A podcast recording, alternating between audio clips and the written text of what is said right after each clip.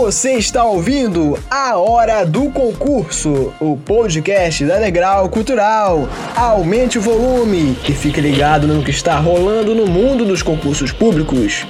Conte com a orientação da equipe pedagógica mais experiente do país e venha fazer parte do nosso time de aprovados. Concurseiros do meu coração, cheguei de novo! Sejam bem-vindos para o nosso encontro semanal aqui nas plataformas de distribuição de áudio e também no canal da Degrau no YouTube, pois está começando um novo episódio do podcast Hora do Concurso. Neste ano tivemos um importante concurso da Receita Federal com 699 vagas.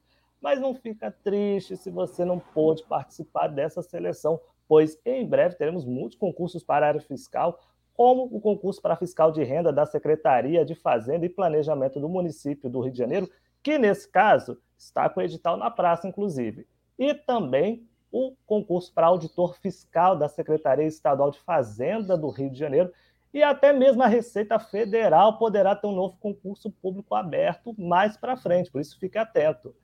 Para te ajudar a se preparar para esses concursos, recebemos com tapete vermelho o professor Caio Salero.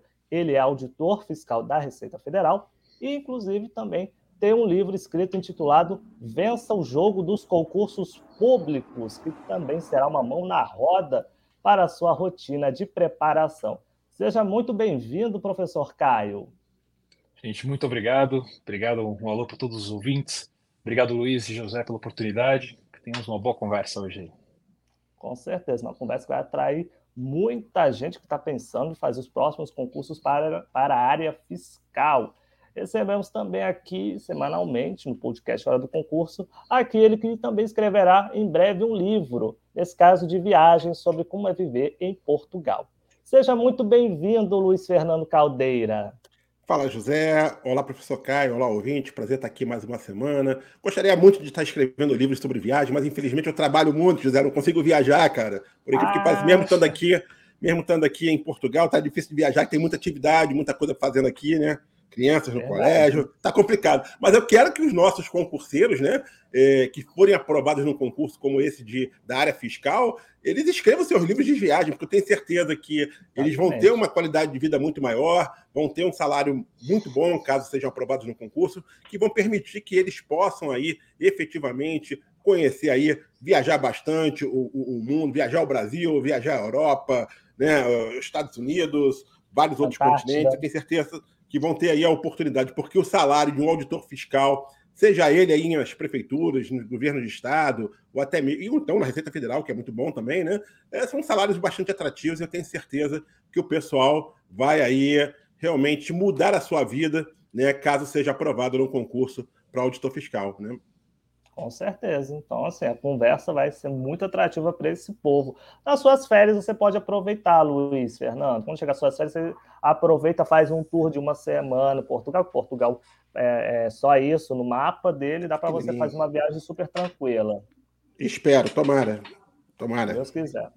Então, antes da gente abordar aqui como é que vai ser realmente a preparação diária para o concurso para a área fiscal, eu gostaria de saber do nosso entrevistado é, que ele eu gostaria que ele compartilhasse para o nosso público como é a rotina de trabalho na Receita Federal, que é o órgão mãe do segmento fiscal do Brasil.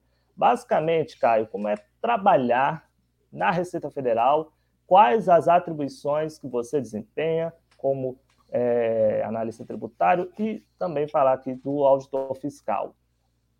Boa. Apro aproveita, Caio. Fala também. Qual concurso que você passou também, né? Em que ano que você passou, né? É interessante. Eu fui aprovado no concurso de 2005 e tomei posse em 2006 para auditor fiscal. Já faz um certo tempo já.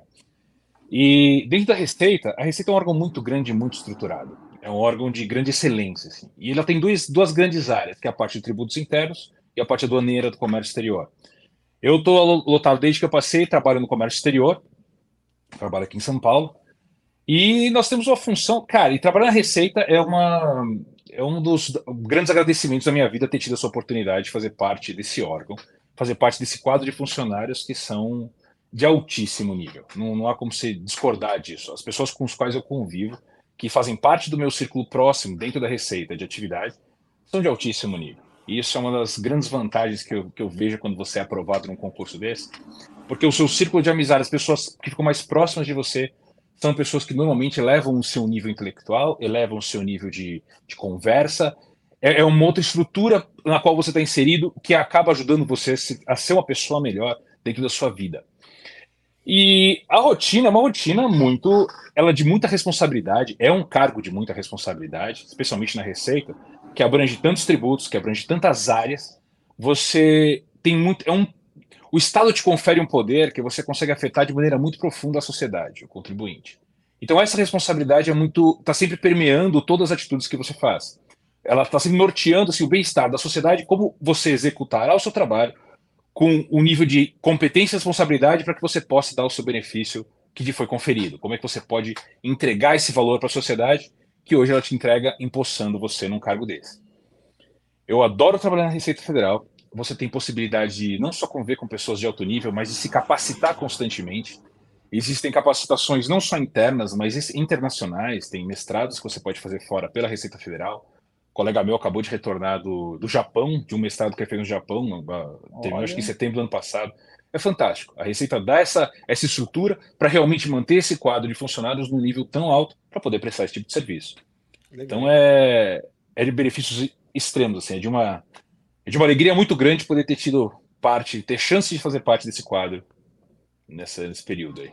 Explica isso rapidinho pra gente, Caio, porque assim, claro. eu, é, em relação ao que o José perguntou, né, sobre as atribuições do analista e do auditor, né? Você é auditor, correto? Sou auditor. É, mas eu creio que você sabe falar sobre o trabalho do analista também. Sim, bem eu rapidamente, com analistas também, claro. Bem rapidamente, o, a atribuição que o analista faz, o que, que diferencia o trabalho de um e do outro? Só para o pessoal que está ouvindo esse programa, né, que quer fazer o concurso da Receita Federal em breve, saber qual carreira escolher a, a diferença essencialmente é constitucional. É a atribuição que foi dada pela Constituição para o auditor de ser o único cargo possível de você constituir um auto de infração. Só lança auto de infração ao auditor fiscal. Ele é o único que pode colocar no meio jurídico uma, o contribuinte está devendo aquilo e aquilo ter validade jurídica. Essa é a, a principal diferença entre os cargos e essa grande responsabilidade que está na carga do auditor fiscal, porque isso é muito sério. Agora, no dia a dia. Perdão, pode falar. Não, pode, pode prosseguir, depois. Não, tô, só explicar agora. E o analista, constitucionalmente, a ideia do, do cargo do analista é subsidiar o auditor fiscal dentro dessa atividade privativa e nas atividades que não são privativas do auditor, aí trabalha-se naturalmente, que são as áreas, umas áreas mais de, de gerenciamento, umas áreas de, de, de auxílio mesmo. Tem algumas atividades. As que não são privativas, os analistas conseguem desenrolar. Ou seja, se não há o lançamento do, car do, do auto de infração, os analistas são de extrema ajuda e, e são um do core assim também para poder funcionar aquela casa. O auditor fiscal é o que basicamente cuida, por exemplo, dessa parte do imposto, do recolhimento do imposto de renda, ok? Ou Quando fala de receita, sempre vem imposto de renda na cabeça, né, cara? É, porque a gente é claro, né? não, não, mas não só isso. É mas muito mais é isso. Muito mais é, isso. É uma das atribuições. Essa é um dos, dos pedacinhos pequenos que está sob o cargo do auditor fiscal e da Receita Federal. A parte aduaneira lida com toda a parte de tributos de internacionais, de despacho, de, de fazer realmente funcionar o comércio internacional. Isso é de, um, é de uma força, de uma responsabilidade incrível para toda a economia. Fora a nos aeroportos, né? Aero... dos aeroportos. Então, você tem tanto na zona primária, que são aeroportos, os, os portos, portos, como na zo... no, no, Porto Seco, como ou também na zona secundária, que é quando a mercadoria já internalizou no país, e você tem que ver o que aconteceu. Você tem que ver se aquilo está sendo feito de maneira correta, quais se existe alguma fraude, se existe algum esquema. E todo esse processo é feito pela parte aduaneira aqui, né? Fora os outros tributos, as correlações que isso tem nos tributos internos, de, de são os outros tributos IPI, PIS, COFINS, que lidam também na parte de imposto de renda das pessoas jurídicas, que lida a Receita. Então é, é um universo, assim, cara. A Receita Federal é um, é um monstro, ela realmente é, é, tem competências muito profundas que afetam de fato a sociedade, afetam muito a economia e precisa ter muita responsabilidade para ser um cargo realmente constantemente valorizado, precisa ter esses treinamentos constantemente para que a gente possa estar a par desse tipo de dessa investida que nos é dada, desse desafio que a gente tem que, que lidar. É, Caio, recentemente a ministra do Planejamento, a Simone Tebet, ela falou que a Receita Federal vai receber ainda nesse ano autorização para, para abrir um novo concurso. Embora ainda esteja em andamento o concurso que foi aberto no ano passado com 699 vagas oferecidas, elas são muito poucas frente ao déficit de pessoal que é superior a 20 mil servidores. Nem, dessa forma, você, dessa forma, você acredita que dessa vez a autorização vai trazer uma oferta bem maior de vagas para tentar suprir essas vacâncias? Olha, José, eu espero que sim. É só uma questão de, de desejar mesmo. Saber se vai ou não é uma questão política que extrapola em muito uh, o que a gente pode, o que vai acontecer ou não. É só um chute. Mas eu espero muito, porque realmente está um déficit de mão de obra muito intenso. E para realmente nós conseguirmos dar conta desse desafio que é imposto à Receita, de uma maneira que realmente a sociedade possa ter essa percepção de um trabalho muito bem feito, a necessidade de mão de obra qualificada. É inevitável. Então, sim, torçamos, eu espero que sim, espero que muitos dos nossos ouvintes possam entregar essa, o nosso cargo funcional aqui com todas as suas qualidades e trazer isso, trazer esses valor para dentro de casa também, aqui para dentro da Receita. Só lembrando que para polícia, desculpa, para Receita Federal abrir um novo concurso, né, é preciso também que se esgote o cadastro de reserva, né, porque o prazo de validade do concurso, não lembro agora qual é o certo, não sei se eram 18 meses, prorrogável por mais 18, ou se eram 2 por mais 18, não lembro bem o certo, mas pra, só poderia abrir um novo concurso quando o prazo de validade esgotasse, a não ser que se chame todos os excedentes. Então, é a grande expectativa é de que o governo vai autorizar a convocação né, é, além daquelas 699 vagas que já estavam em edital, de todos os excedentes. Para aí sim abrir um novo concurso, né? E a gente sim. espera que seja realmente uma oferta bem mais significativa, que era o que estava se esperando no concurso do ano passado, né, centralizado, e acabou não acontecendo. Vamos torcer para que isso aconteça. Mas, uh, Caio, queria falar com você o seguinte: concursos para a área fiscal são considerados sempre os mais difíceis do país. Talvez a área fiscal e a área de controle, né? São aqueles que o pessoal, caramba, são os mais difíceis. Também são os que pagam mais, né? É bom a gente registrar isso, né? Então, assim, é, sabendo que é um concurso é, de alto nível, é um concurso que exige mais dos candidatos, a forma de preparação do candidato que decide é, fazer um concurso para a área fiscal tem que ser ainda maior do que se ele tivesse escolhendo um cargo de uma outra área, por exemplo, como sei lá, área judiciária, né? concurso para técnico judiciário, análise judiciário. São concursos difíceis. Mas você acha Sim. que o nível de exigência para um concurso, por exemplo, para área fiscal é ainda maior do que esses? É, Luiz, você citou um ponto que eu vou começar minha resposta por isso, que é da, da grande dessa, de considerar o cargo de fiscal, as provas para o cargo de fiscal, como um dos mais difíceis do país. E isso é um fato pelo nível de concorrência pelo qual você está exposto. Em se tratando de concursos comparados com, por exemplo, na área judiciária, de juiz, promotores, que são concursos muito difíceis mesmo de você conseguir também sua vaga, a grande dificuldade da parte, do auditor, da parte de auditor fiscal, da área fiscal, é que você abrange uma concorrência muito grande, não há nenhuma reserva de mercado para isso. Para esses cargos, você há necessidade de você ser formado em direito. Então você fez a escolha muito lá atrás. São cinco anos que estão impedindo você já de entrar. Para o concurso público de auditor fiscal, por exemplo, da Receita, qualquer pessoa, qualquer momento que cumpra algum dos requisitos que estão ali no edital, pode entrar. Qualquer formação, inclusive a formação jurídica. Então, assim, a gama de concorrência que você tem é brutal. Extrapolando isso, então, é, os concursos públicos hoje ficaram muito atraentes. Exatamente seguindo o plano do que eu estava dizendo, é que a, onde o ponto que vai ser o diferencial nesse processo é o nível de concorrência. Se você vai precisar fazer um estudo diferenciado mais específico, muito provavelmente sim, porque você vai estar concorrendo com pessoas que não estão mais estudando de maneira amadora. São pessoas que não estão estudando mais como um, um estudante do ensino médio fazendo provinha na escola. Esse, esse modelo de estudo não funciona mais.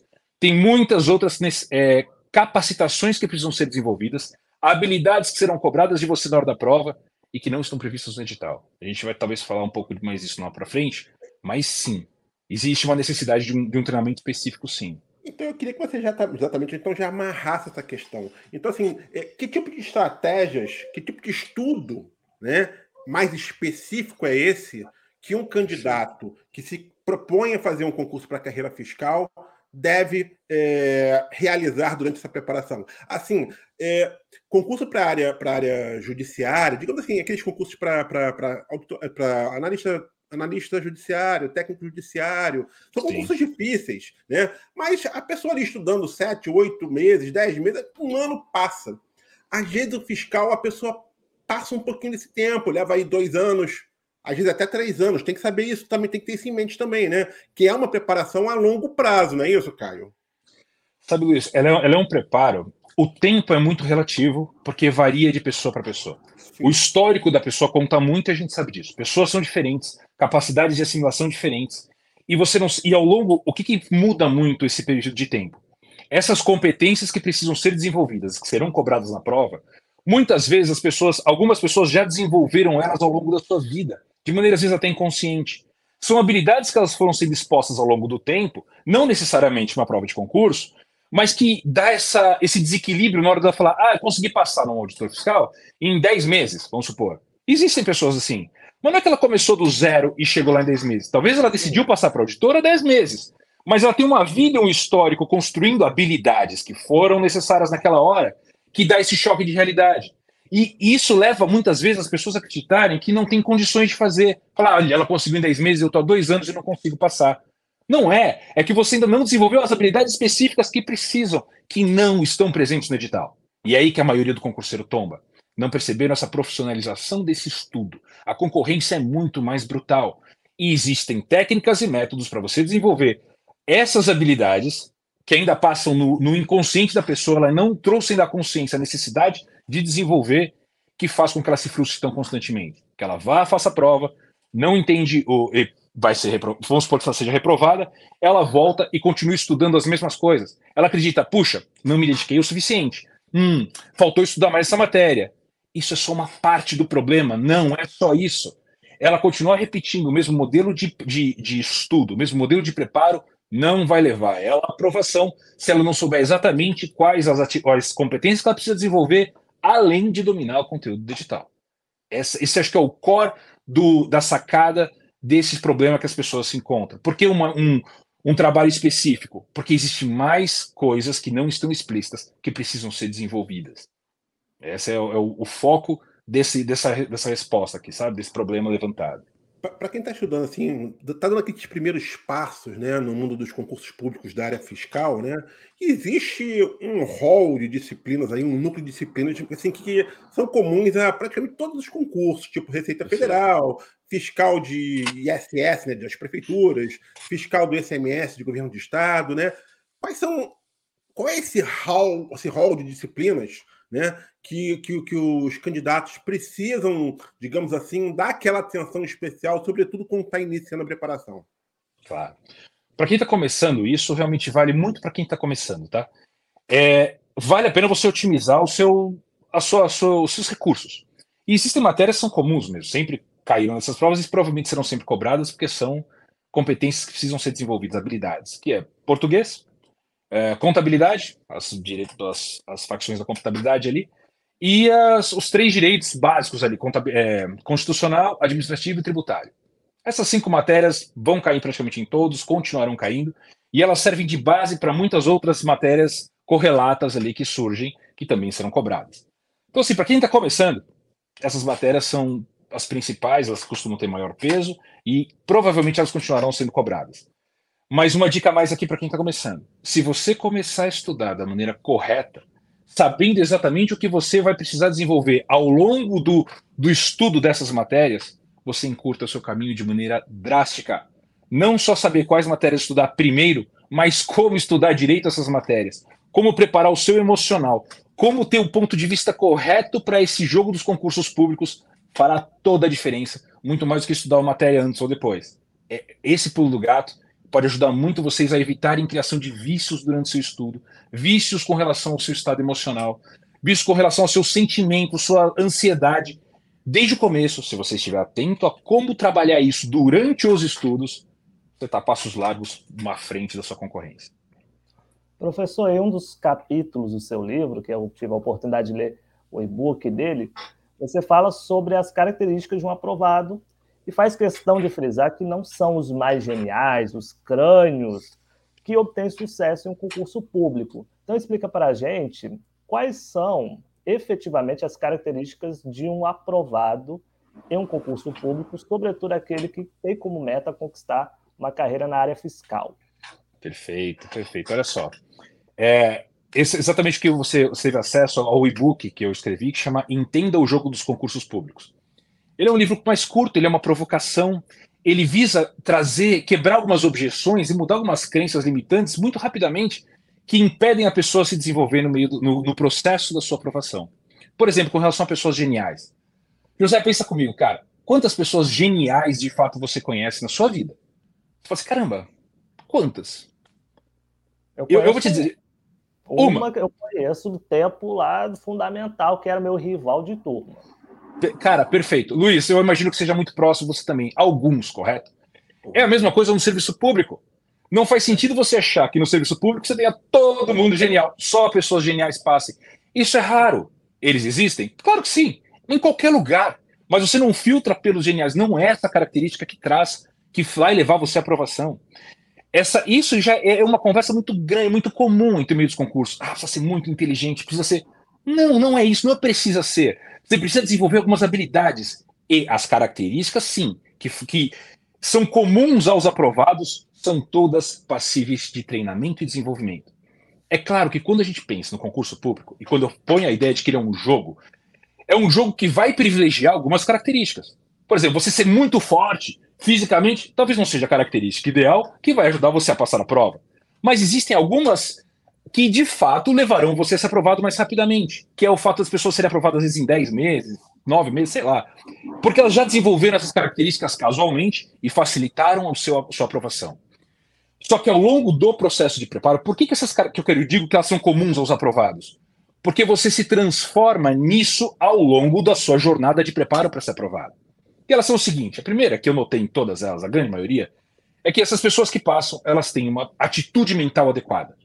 A cabeça delas funciona de forma a, face- a fortalecer os seus comportamentos. Fortalecem sua emocional e fortalecem a forma como ela estuda. O que eu quero dizer com isso? Essas pessoas sabem que a a responsabilidade para ser aprovada é dela. Ela não terceiriza a culpa, ela não se vitimiza. E quando você faz isso, você assume o poder sobre esse assunto e você te dá, te dá recursos para fazer alguma coisa a respeito. Você não põe o problema em algo que você não tem acesso. Ah, a culpa é da banca examinadora. O que, que você pode fazer a esse respeito? Você não tem acesso. Você tem que lidar com o que está sendo entregue a você. E isso as pessoas lá têm. Essas pessoas são, flexi elas são humildes para saber que elas não sabem de tudo e que podem ter mais formas diferentes de, de se estudar uma matéria ou de se preparar para o assunto que ela não conheça. E ela tem também flexibilidade suficiente para se ajustar a essas novas ideias. Ela testa. Isso é atitude mental adequada. Essas pessoas estão preparadas para se ajustar ao que quer que apareça. E isso se dá na prova também. Imagina você estar tá fazendo a prova da Receita, como foi essa, como foi essa a última prova da, feita pela banca da Getúlio Vargas, que ela tem umas questões malucas, tem questões erradas. Como que um cara que está preparado para aquilo lida, que só estudou a matéria, que dominou o conteúdo, vê uma questão errada? O que acontece com esse cara? Essa pessoa vai ter. Vai falar: caramba, o que, que é isso? Que loucura, não sei lidar com isso. Isso está errado, o que eu posso fazer? Ele perde tempo, ele perde estabilidade emocional, reclamando do problema que foi colocado na frente dele. Você precisa estar preparado para isso. É a flexibilidade. Opa, essa questão é maluca, mas ela é maluca para todo mundo. Como é que eu lido com isso? Vai derrubar um monte, mas não a mim. Eu pulo para a próxima, chuto uma, sei que ela vai ser anulada. Ela acha, dentro do problema, da, da incerteza, ela acha força. Isso é a flexibilidade. Essas pessoas enxergavam assim a prova. Um outro, outro ponto que são atitude mental adequada, o segundo que eu considero que eu notei isso em todas as pessoas que lá estão, é que elas entendiam que a, o estilo de vida delas tinha que ser adequado a esse processo de passar. A assimetria de um concurso público é muito grande. É uma prova e você passa. É uma prova e você resolveu a vida. Desse fato, vale a pena você se ajustar como um profissional mesmo, como um atleta olímpico, como, um, como alguém, um atleta de alta performance, como alguém de alta performance. A sua vida inclui estratégias para fazer você se fortalecer. Ela não simplesmente está se preparando quando está estudando a matéria. Ela está se preparando quando ela se propõe a dormir de 7 a 8 horas por dia, ter um sono bom, quando ela se alimenta direito, quando ela faz exercícios físicos para produzir os hormônios necessários para o corpo, para se sentir bem e poder ter um controle emocional melhor. Quando ela faz atividades que lhe trazem prazer, ela está balanceando o nível de estresse tão grande que existe no meio dos concursos com a ocitocina, que vai dar um equilíbrio para que ela possa se sentir bem e trazer o, o sentimento, o estado emocional adequado. Essas pessoas perceberam que não é só quando ela está estudando que ela está se preparando. Essa é uma sacada gigante das pessoas que são aprovadas. É um estilo de vida por um determinado ponto, que ela vai ser de altíssima performance. ela vai tomar controle sobre o tempo que ela tem. E por último, isso eu vi em todos, isso para mim marcou profundamente, é um termo que chama autoeficácia. As pessoas que foram aprovadas, elas tinham dentro do coração delas a certeza de que uma hora elas iam ser aprovadas. Elas tinham noção de que elas poderiam se capacitar a ponto de chegar à aprovação. Em algum momento elas seriam aprovadas. Pode não ser essa, outra, mas que elas continuariam fazendo, porque elas sabiam que uma hora ia chegar a vez delas. E esse conceito muda tudo.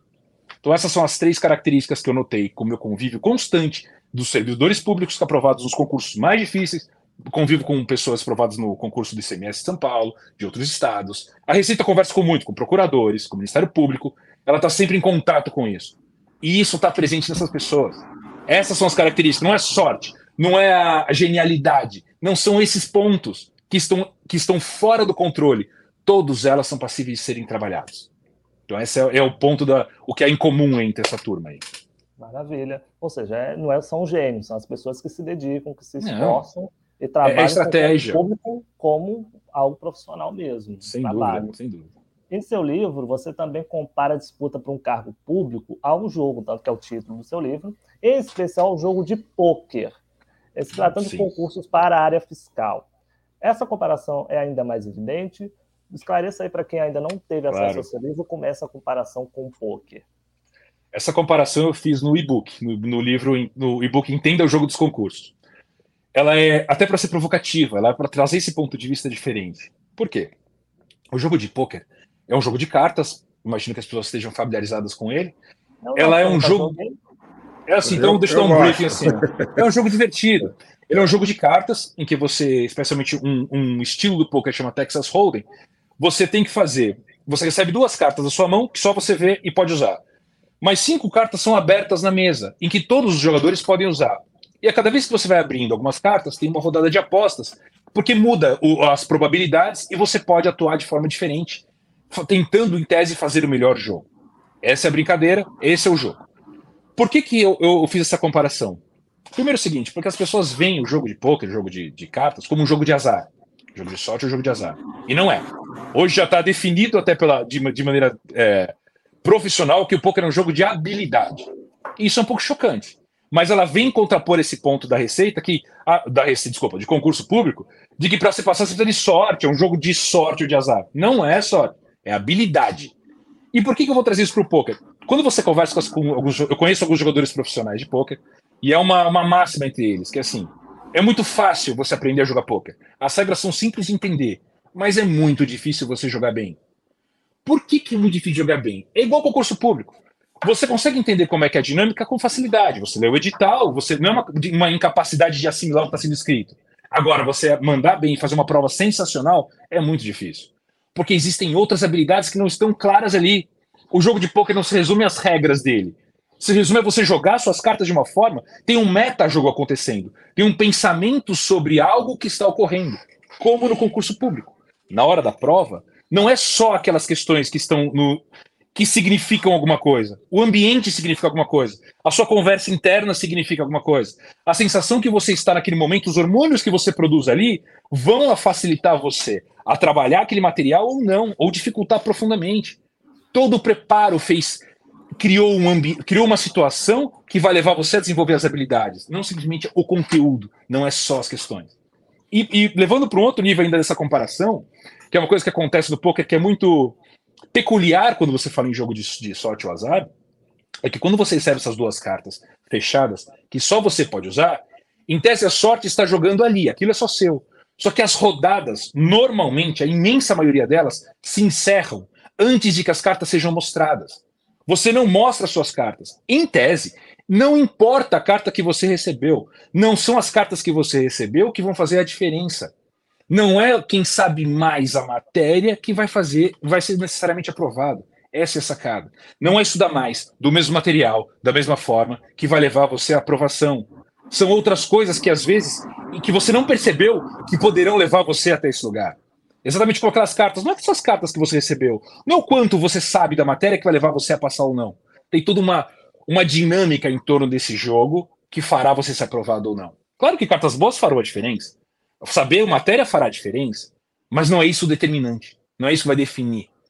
Então, esse, essa é a minha comparação. É, esse, é tirar essas crenças limitantes que as pessoas têm, normalmente de achar, ah, é coisa de sorte, ah, são coisas que eu não tenho controle. Evidente que existe uma imponderabilidade, existe coisas que você vai ter que lidar que não estão sob seu controle. Mas muito do que acontece está sob seu controle e você não percebeu. Muito. São pouquíssimas coisas que de fato você não tem controle. Você pode trazer. Normalmente existe aquela. Uma, existe uma, uma, uma, lógica que se diz dos 90 a 10, que 90, é, 10% do que acontece na sua vida de fato é um fato, e 90% do que acontece é a sua interpretação sobre esse fato. Então, assim, o que, o que realmente é, é, é fato é muito pouco. O restante, aquilo como você interpreta e lida com aquilo, é que vai fazer toda a diferença. Especialmente se tratando de concurso de tão alto nível como a gente está conversando aqui agora. Concorrência muito grande. Fiscal. É o da área fiscal. Concorrência é muito grande, são pessoas de altíssimo nível que estão concorrendo. Você precisa dominar outras habilidades para conseguir atingir esse ponto. Caio, é... Diga lá, Fazendo daqui uma comparação também com o poker, né? A gente sabe que quem, quem joga poker tem uma outra uma questão no poker que é muito comum, que é blefar. Né? Sim. Que é blefar. É. Só que e você não tem as cartas e você blefa, você pode levar, né? Mas no, no jogo no concurso não é assim. Não dá, não dá. Não, não. O blefe não é algo que faz paridade com o concurso. É essa outra lógica que eu mostrei que é.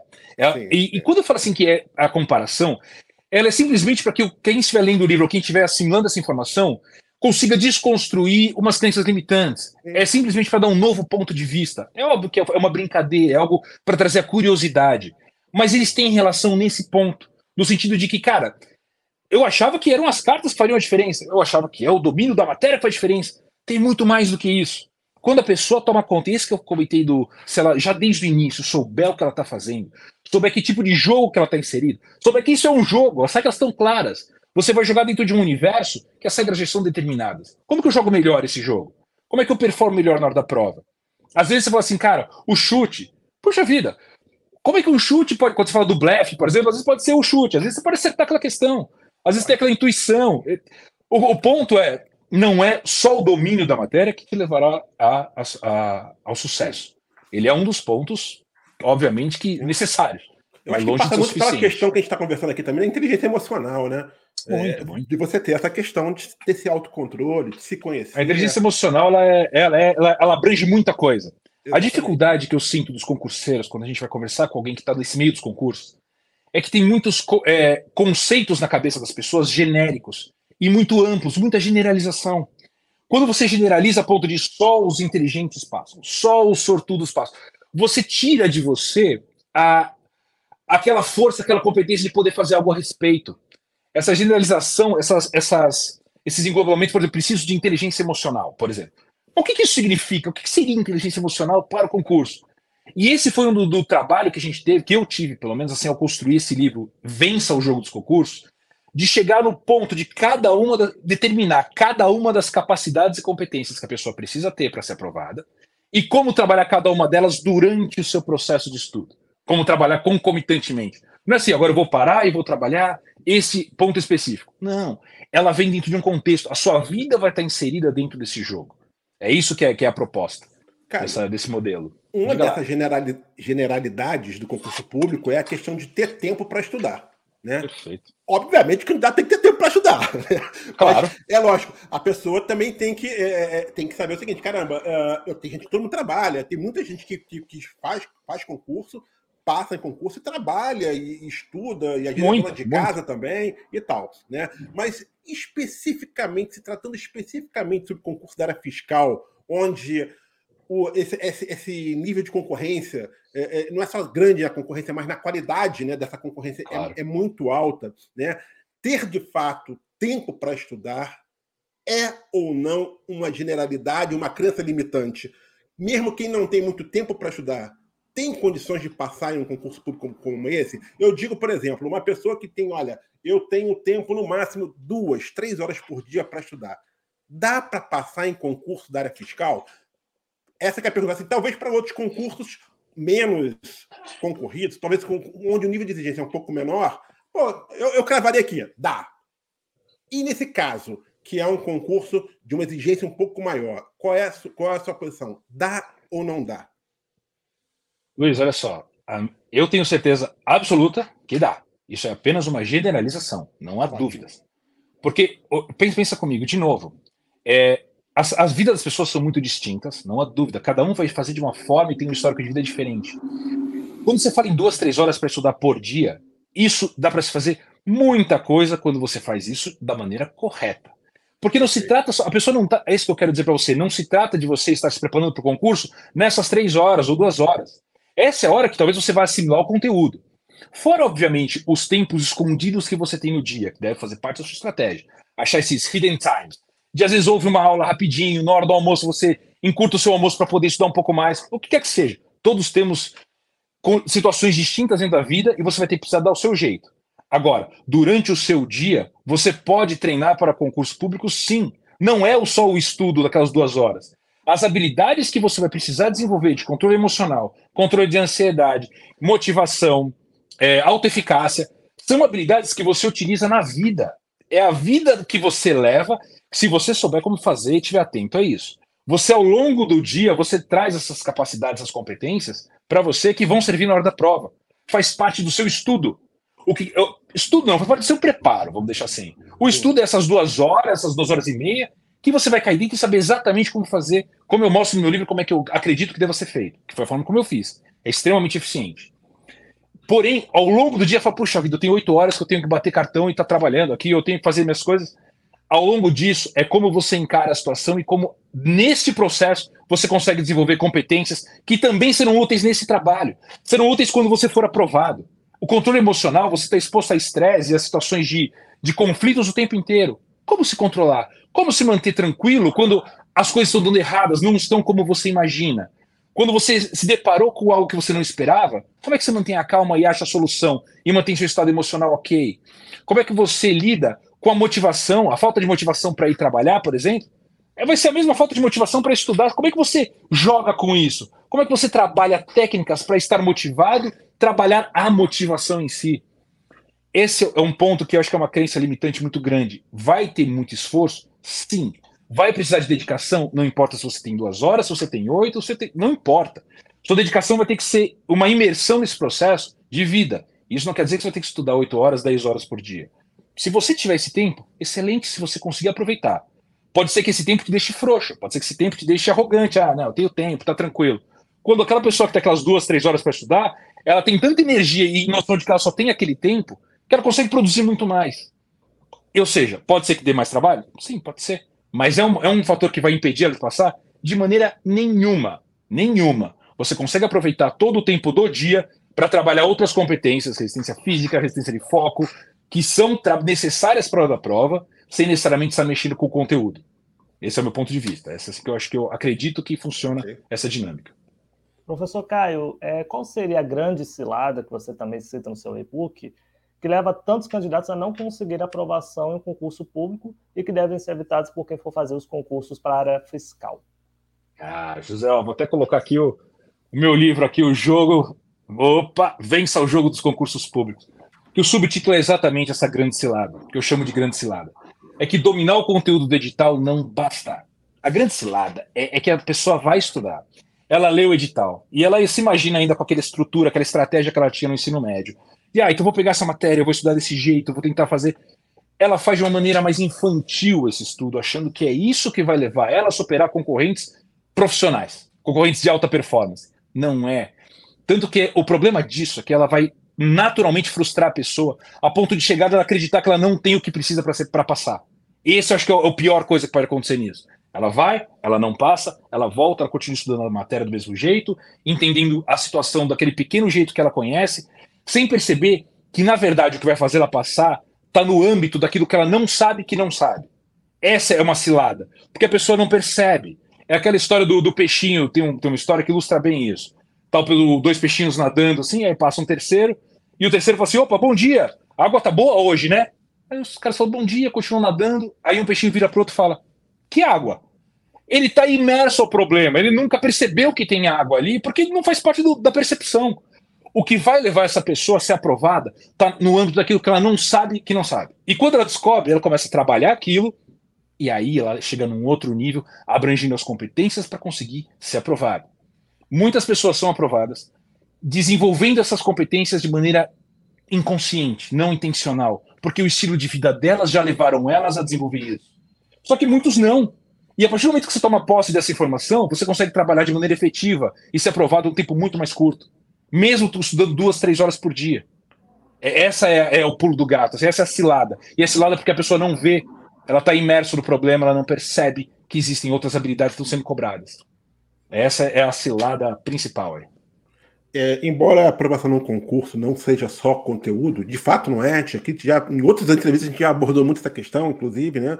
Mas claro. o conteúdo é um dos elementos, né? E nessas estratégias de estudo para concursos públicos, um ponto comum assim entre os especialistas, eu acho que é a necessidade dos candidatos realizarem constantemente provas de concursos anteriores, né?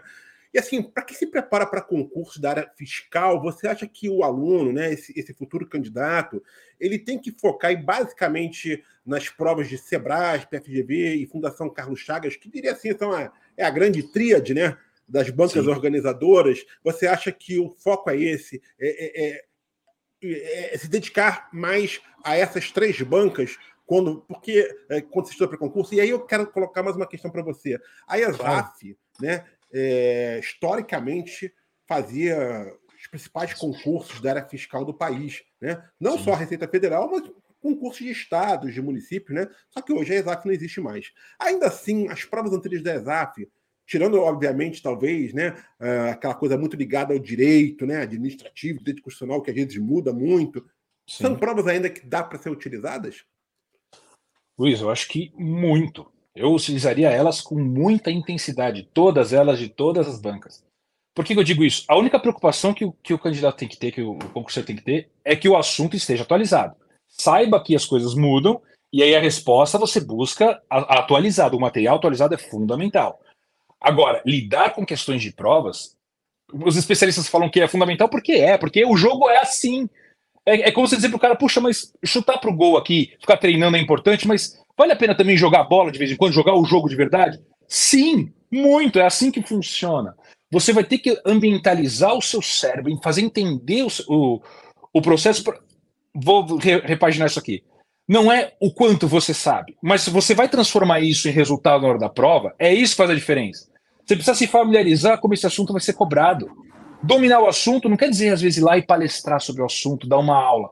Pode ser interessante, sim, mas não é isso que vai ser cobrado na hora da prova. Você vai ter que botar o x no lugar certo. Quando for uma questão dissertativa, você vai ter que saber aquele assunto de um nível de, de estruturar de uma outra forma do que fazer o x. São maneiras diferentes de trabalhar a sua prova, ou trabalhar o conteúdo que você já tem. Fazer prova tem exatamente esse condão. Primeiro, ele tem, quando você trabalha questões de prova e de diversas bancas, é muito importante para você trabalhar essa flexibilidade saber quando que um mesmo, como que um mesmo assunto pode ser cobrado de formas distintas, assim como simulados. Por que a importância? Porque, cara, é o mesmo assunto, mas como é que o cara está abordando? E vai que ele, ele consiga, consegue mostrar para mim lacunas do meu conhecimento. Puxa, isso eu não sabia. E quando você realiza uma prova, um exercício de prova, e você erra, o fato dele já ter sido cobrado numa prova dá muito mais impacto emocional. Quando você vê que você errou uma coisa que caiu em prova, isso marca seu cérebro de forma diferente consegue deixar aquilo um pouco mais profundo, consegue trazer essa memória do hipocampo para o córtex com mais facilidade, porque deu uma descarga emocional maior. É a tagzinha que o cérebro faz para trazer algumas, para eliminar algumas memórias e trazer algumas memórias para longo prazo. É, a descarga emocional é um dos pontos que faz isso. E uma questão de prova errada é diferente de você errar uma questão que, que o professor fez na lousa. É diferente de você errar uma questão aleatória. Essa, de fato, teve um dia que um examinador pediu. Então, trabalhar por provas, trabalhar como se estivesse fazendo provas, é fundamental e de todas as bancas, porque traz flexibilidade, formas de se abordar o conteúdo que você às vezes não percebia. Então eu sou totalmente a favor, eu recomendo isso, é um dos pontos do livro, de trabalhar com exercícios de prova, sim, garantindo que estejam atualizados, garantindo que você se remeta ao material atualizado para colocar o conteúdo no seu devido lugar, especialmente na área de direito, que muda com tanta Mas para concurso fiscal, assim, é lógico, conhecer todas as bancas é muito importante, mas especificamente para concurso da área fiscal, essa santíssima trindade aí, digamos, né? Sebrae, FGV e Fundação Carlos Chagas, e vamos colocar aí a ESAF por ter toda essa tradição, sim, basta para o concurseiro da área fiscal? Tá bem, tá bem, o arcabouço está aí dentro mesmo? Ô, Luiz, eu acredito que sim, mas eu não, não, eu não seguraria nisso. Na verdade, o, é isso que é muito louco, sabe? O teto de cada pessoa, ela que vai definir. Se ela sentir que tá bem, ela acha que está confortável sim, Eu, particularmente, não estaria. Eu iria buscar todas as informações que eu pudesse, se tivesse tempo. Se eu tivesse que privilegiar um, um, um não tenho tanto tempo assim, vai sair o edital, não sei quanto tempo eu tenho para estudar, eu com certeza privilegiaria essa tríade aí. Eu não teria dúvidas de como que o jogo está jogando hoje. Isso é aqui que eu foco. E Tô com tempo, já rodei. A banca também, você direciona só para a banca, né? Exatamente. Quando definir a banca, você vai, você consegue ter um pouco mais de regra para o jogo. É isso, a coisa traz muito mais próximo para o que vai acontecer. É, você tem a regra. E aí você faz. Mas por enquanto, cara, o que você trouxer. E, mas é, às vezes é até complicado isso, que, por exemplo, teve a, a prova da GV com questões tão malucas.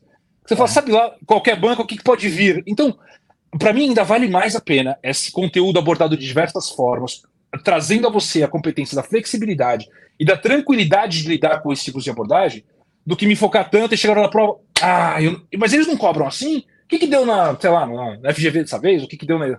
Sabe? Essa, esse tipo de choque emocional precisa saber lidar com isso. Ter flexibilidade e falar: ah, beleza, um monte aqui vai tombar. O pessoal que todo não vai saber lidar com isso, eu sei, eu vou para cima.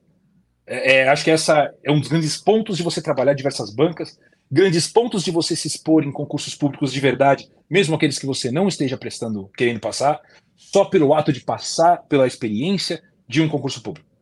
Isso eu sugiro para todos eles assim: se você tiver condições financeiras de, se deslocar, de pagar a, a inscrição, realize uma prova de concurso, mesmo que não seja aquela que você quer passar.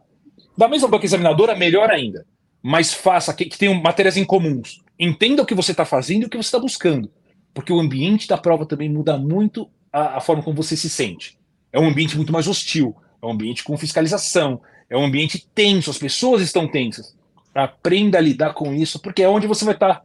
Então você precisa saber essas, esses estímulos precisam ser gerenciados antes para que eles não afetem muito você quando você for realizar a sua prova. Perfeito, então. Professor Caio, para a gente encerrar aqui a nossa conversa aqui a respeito né, é, de como se preparar para um concurso para a área fiscal, gostaria que o senhor deixasse algumas dicas finais para quem vai fazer os concursos para a área fiscal e também já aproveita e faz um merchan do seu livro para quem quiser uh. adquirir o, o livro Vença o Jogo dos Concursos Públicos.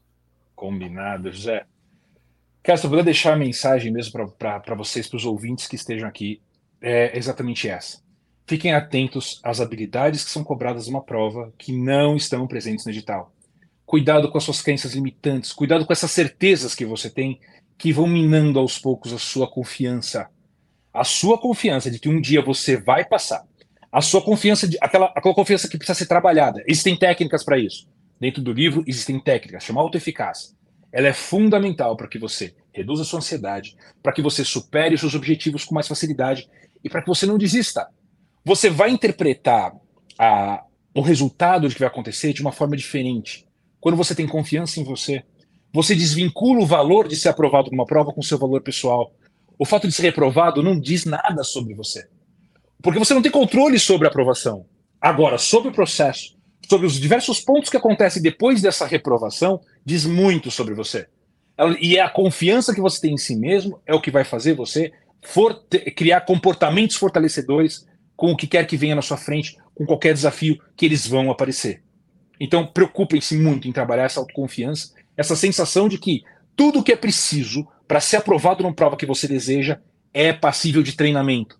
Entenda como fazer e treine isso também dentro do domínio dos, da, do, do, do, conteúdo e tudo mais. E aí vai o Merchan, hein? A venda em todas as livrarias, nos pontos de venda mais famosos que tem, tá na Amazon, tá na livraria Martins Fontes, que a gente fez o lançamento desse livro, foi lançado pela editora Europa, na livraria Martins Fontes aqui na Paulista, aqui em São Paulo.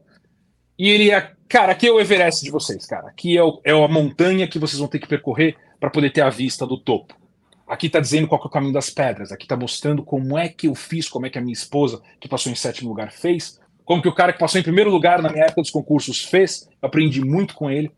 E tá aqui. Esse é o manual, esse é um roteiro que eu espero que traga muita transformação e muitos insights para todos os nossos ouvintes, todos os alunos.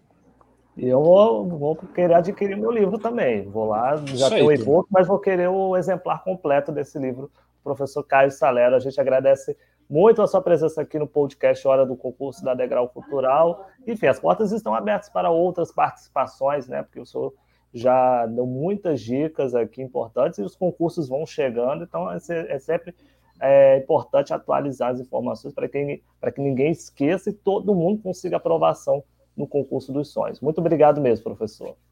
José, muito obrigado, agradeço muito a Degrau, agradeço muito, Luiz, pela possibilidade, pela por abertura do canal aqui, para que a gente possa levar um pouco mais de conhecimento, um pouco mais de insights para essa turma toda que está nessa jornada que a gente sabe que não é nada fácil. E sorte a todos vocês, todos nós. Luiz Fernando Caldeira, obrigado pela sua participação e até o próximo episódio. Eu agradeço, José. Agradeço também ao professor Caio aí pela contribuição. Tenho certeza que os nossos alunos, futuros alunos, todos aqueles que ouviram esse podcast ou vão assistir a essa entrevista no nosso canal no YouTube vão aí realmente é, ficaram satisfeitos com essa entrevista e tenho certeza que vão querer adquirir o livro, né? Para poder é, obter ainda mais informações de como conquistar uma vaga aí no serviço público e aí, em especial aqui, os nossos alunos aqui que estão querendo saber como conquistar na área fiscal. É isso, José. Agradeço também a nossa audiência semanal, né? E até semana que vem. Pois é, assim como o Luiz Fernando, quem for assistir ou ouvir esse episódio, tenho certeza que vai estar dando um passo importante para conseguir aprovação para um concurso da área fiscal. Mas lembre-se que não basta apenas ouvir esse podcast, é preciso estudar ativamente os conteúdos que vão cair nas provas, praticar bastante por meio de provas de questões anteriores e, se possível, matricular-se em um concurso preparatório para receber o melhor direcionamento nos estudos. Se precisar, conte com a Degrau Cultural, pois temos cursos presenciais para que pretende prestar, por exemplo, os aguardados concursos para, para a área fiscal. Nós temos, inclusive, curso, é, um curso para é, fiscal de renda do Rio de Janeiro, que já está com o concurso aberto aí, então aproveite que está aberto esse concurso e se matricule. Acesse o site degraucultural.com.br ou mesmo ligue para o 21 3970 1015. No mais, fiquem todos na paz e até a próxima!